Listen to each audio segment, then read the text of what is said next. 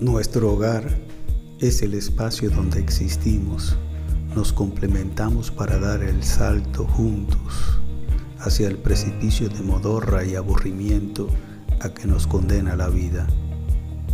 Nuestro hogar sirve para aparcar sentimientos sobre un sofá con pelambre suave de gato, a desenroscar la cola alegre de nuestro perro.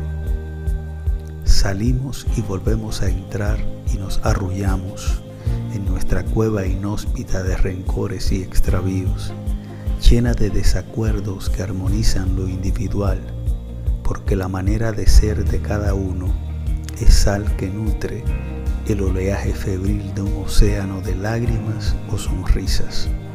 Hogar mínimo con un cuarto para los sueños cortos, una sala para agotar encuentros con la envidia, y una cocina para sazonar deliciosas amistades.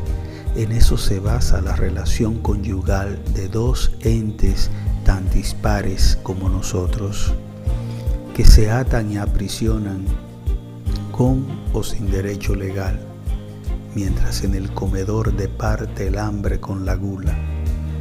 Nuestro hogar es un palacio de augurios infinitos donde las mariposas vuelan de flor en flor, recolectando el polen de la calidez para la colmena, donde se cuece la miel que endulza nuestras agonías.